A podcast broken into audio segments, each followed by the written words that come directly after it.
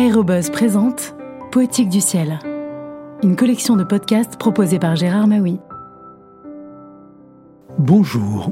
À travers le quotidien et les angoisses des aviateurs de la Royal Air Force pendant la Seconde Guerre mondiale, Attire-d'elle brosse en dix histoires le tableau tragique de l'existence absurde des hommes en guerre.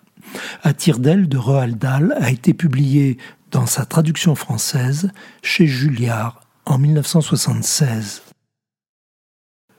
Le pilote se tenait bien droit dans son cockpit, le visage presque entièrement caché par ses lunettes protectrices et son masque à oxygène, une main posée sans crispation sur le manche à balai et l'autre sur la manette de commande des gaz.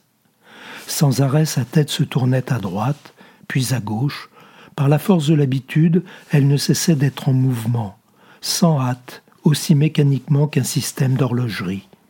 De sorte qu'à chaque moment, presque, il interrogeait chaque recoin du ciel bleu au-dessus de lui, au-dessous et tout autour. Mais c'est dans le secteur du soleil qu'il fouillait avec le plus de soin, car c'est là que l'ennemi se cache et vous attend pour sauter sur vous. Pour se cacher dans le ciel, il n'y a que deux bons endroits, les nuages et la pleine lumière du soleil.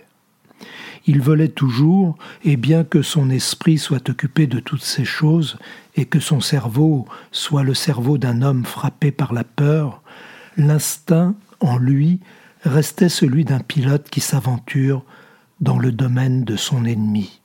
Sans arrêter pour autant le lent mouvement d'horlogerie de sa tête, il plongea le regard vers son tableau de bord. Cela ne lui prit pas plus d'une seconde. Et de même qu'un objectif photographique, le temps d'ouvrir l'obturateur peut capter des dizaines de choses à la fois, de même, un seul coup d'œil lui permit d'enregistrer les chiffres exacts du niveau d'huile, de l'essence, de la pression d'oxygène, de la vitesse de l'air, de celle du moteur, du voltage, tandis qu'au même instant, il interrogeait le ciel au-dessus de lui. Il regardait du côté de la lumière et comme il clignait des yeux tout en fouillant l'insoutenable éclat du soleil, il crut voir quelque chose. Oui, c'était bien ça, une petite mouche noire qui se propageait à travers la surface étincelante du soleil. Et pour lui, cette mouche n'était pas une mouche, mais un aviateur allemand installé dans un Focke-Wulf muni de mitrailleuses dans les ailes. Il comprit qu'on l'avait déjà repéré et que l'autre, là, au-dessus de lui, l'observait et prenait son temps, assuré d'être bien à l'abri dans l'éblouissement du soleil, guettant le Spitfire, attendant le bon moment pour fondre sur sa victime, qui veillait de son côté et ne quittait pas des yeux la petite tache noire.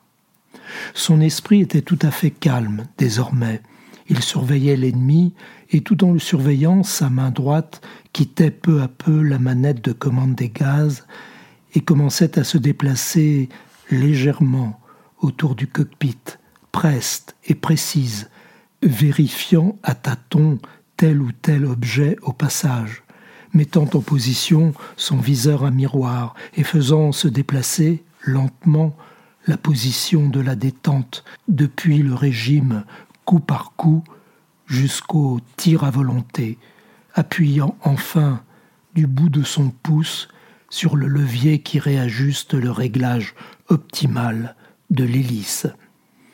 Il n'y avait plus aucune de toutes ces pensées folles dans sa tête, sauf celle justement de la bataille. Plus de peur, ni même l'idée d'avoir peur. Tout ça n'avait été qu'un rêve, et comme un dormeur qui rouvre les yeux à l'aube, et oublie son rêve, ainsi la réalité de l'adversaire, enfin présent, avait d'un seul coup balayé de son souvenir toutes ses appréhensions. C'était toujours la même chose, il en avait fait cent fois l'expérience, et une fois de plus, en un instant, il retrouvait sa présence d'esprit, son sang-froid, et tout en se préparant, tout en mettant en ordre son cockpit, il observait l'Allemand et il essayait de prévoir à mesure ce qu'il aurait à faire dans la minute qui allait suivre.